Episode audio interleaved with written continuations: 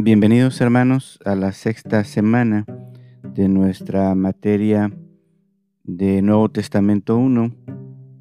En esta semana estaremos revisando eh, las lecturas que tienen que ver sobre el libro de los Hechos, tanto en el foro como en los audios vamos a estar abordando este, este libro.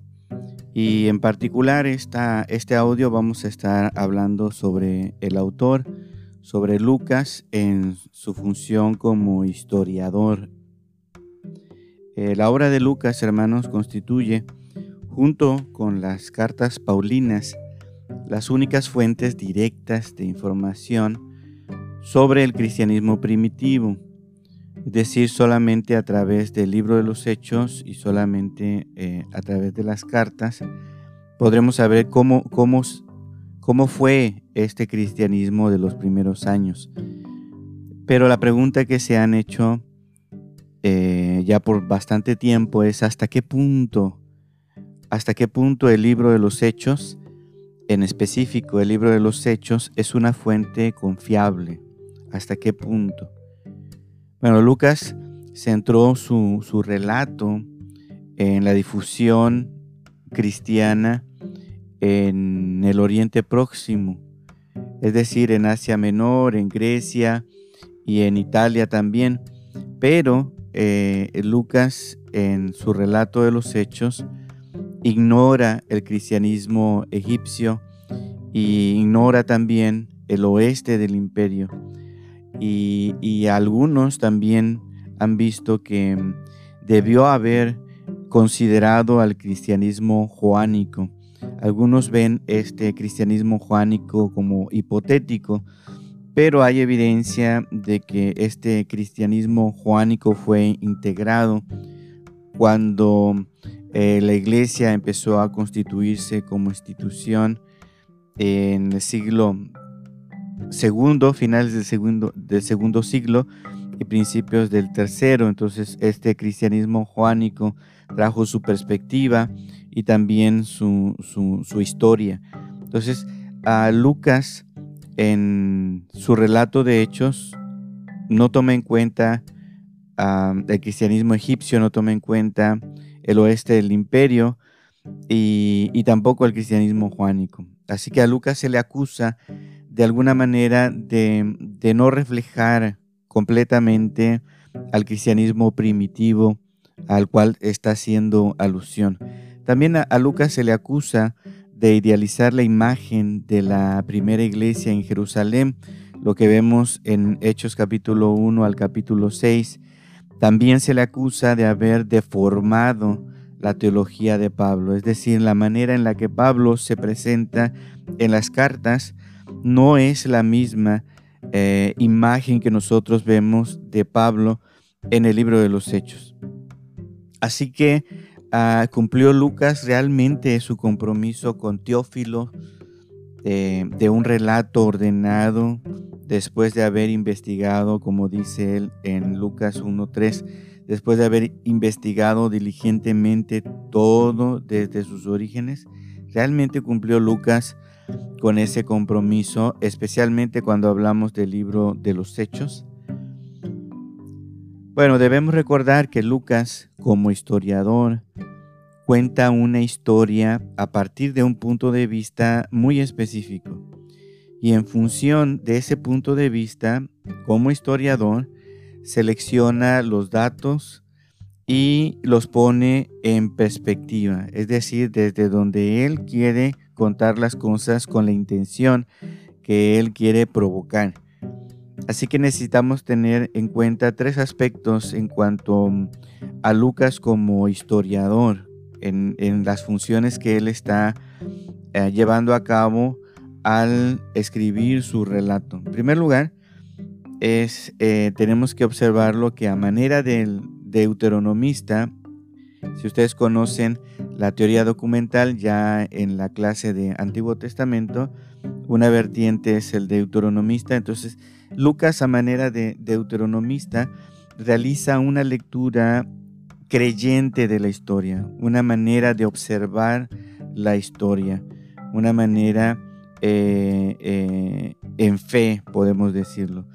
Él mantiene solamente aquellos elementos que puedan favorecer su lectura teológica de la historia, que en este caso en el libro de los Hechos es cómo Dios conduce a los suyos, cómo, cómo Dios interviene en la conducción de la iglesia, ¿no? y específicamente de una parte de ella en la comunidad primitiva. Entonces, a él le interesa, a manera de, una perspectiva teológica de la historia, mantener solo aquellos elementos que puedan favorecer cómo Dios se muestra conduciendo a los suyos.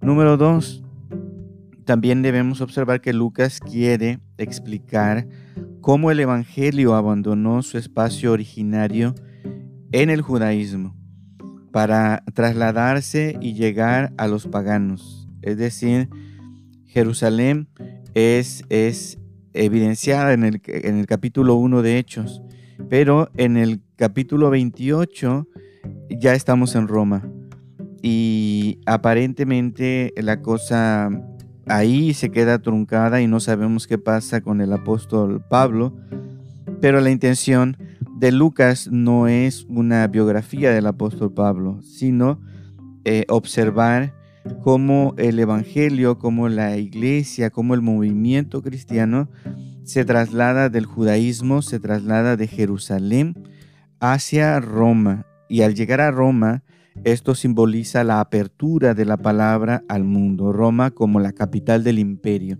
A partir de allí se podía trasladar a cualquier otro lugar del imperio. Entonces, Roma es el, punto central y a partir de ahí se puede ir incluso hasta España, que es la, última frontera del imperio romano conocido en, aquel, en aquel momento. ¿no? Entonces Lucas tiene em, eh, una manera de explicar esta, este abandono del cristianismo eh, de Jerusalén hacia, hacia Roma. En tercer lugar, Lucas está convencido de que Pablo fue un instrumento privilegiado para la salvación a los no judíos. Entonces trata de buscar cómo, ah, trata de demostrar cómo, cómo este impulso irresistible del apóstol hacia las naciones pues es el resultado realmente del plan de Dios.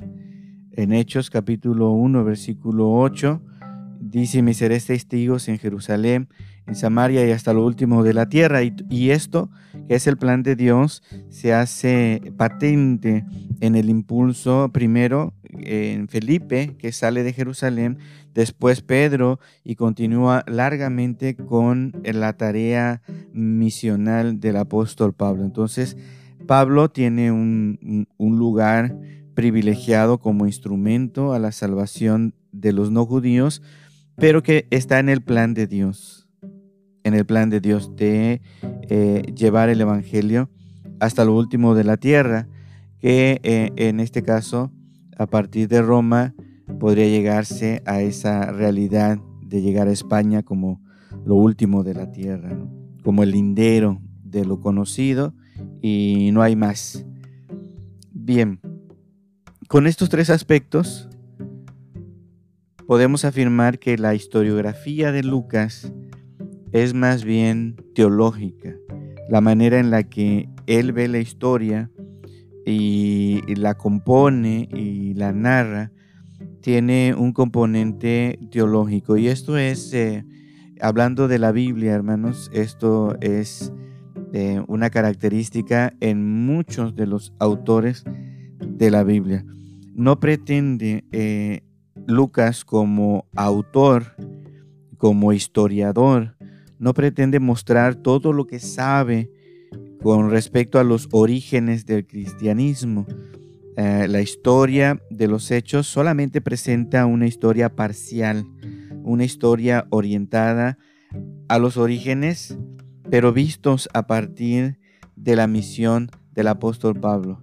Entonces hay un desarrollo de esa historia con un punto de vista teológico desde una perspectiva muy concreta que es el instrumento de Dios en la figura del apóstol Pablo.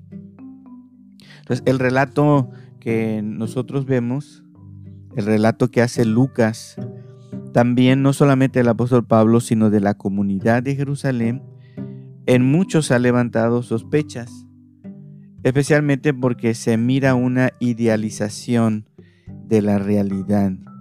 Es decir, que eh, hay elementos que quizá no, no concuerdan con los datos objetivos, que de alguna manera esos datos se han retocado para idealizar a la iglesia en Jerusalén. Es decir, una comunidad que se muestra unánime, una comunidad eh, que comparte sus bienes, que es una comunidad de bienes, y, también su crecimiento intenso y, rápido que nosotros podemos mirar en estos primeros capítulos, pues nos hablan de una edad de oro ante los ojos del autor, una, una edad de oro que es digna de imitar, que es digna de, de tener como, como ejemplo para volver a hacer una iglesia como, como la de Jerusalén. Recuerden que han pasado años cuando Lucas relata o escribe el, libro de los hechos. Entonces él a manera de Génesis, si nosotros recordamos Génesis del 1 al 11, que es la historia de los orígenes, así Lucas a manera de Génesis, eh, a manera de historia de los orígenes en Hechos del 1 al 6, eh, relata uh, esta, esta realidad de la iglesia primitiva con estas características idealizadas y que este relato de Hechos del 1 al 6 cumple la función de mito fundador para el cristianismo. O sea que para el tiempo de Lucas, que ya está teniendo serios conflictos, está siendo fraccionado el cristianismo, se está dividiendo y se están separando de manera eh, pues más definitiva del judaísmo, es necesario que, se retome esta historia de los orígenes, porque cumple esta función de mito fundador para el cristianismo. Para entender en qué sentido ah, hablo de mito fundador, yo les animaría a leer el libro de Teología del Nuevo Testamento de Rudolf Bullman y hay un tratamiento eh, histórico de la palabra mito. Entonces, eh, dentro de la bibliografía que se les dio en el sílabo, está este libro, búsquenlo, léanlo, vale la pena. Por supuesto, eh, examinarlo todo, retener lo bueno. Entonces, cuando hablamos de, de esta idealización de la realidad de la comunidad en Jerusalén, estamos ante una imagen que se nos está ah, mostrando para ah, tenerlo como ejemplo, para volver a ese tipo de comunidad. Sin embargo, dentro de esta comunidad ejemplar, este, no puede dejar de verse las crisis internas y la agresión externa y esto es para que la comunidad del tiempo de Lucas pueda identificarse de mejor manera con esta comunidad de Jerusalén que también batalla con situaciones internas y con presión de gente que está fuera de la iglesia, pero que ellos saben resolver de la manera adecuada y correcta. Y esta es la manera en la que también la iglesia después con el paso de los años al enfrentar sus conflictos tiene que aprender a imitar. Así que la práctica, por ejemplo, de la comunión de bienes no era tan general como, como se nos muestra allí, porque pues al final, en, a partir de las cartas del apóstol Pablo, vemos que hay dificultades y carencias económicas dentro de los miembros de la iglesia en Jerusalén.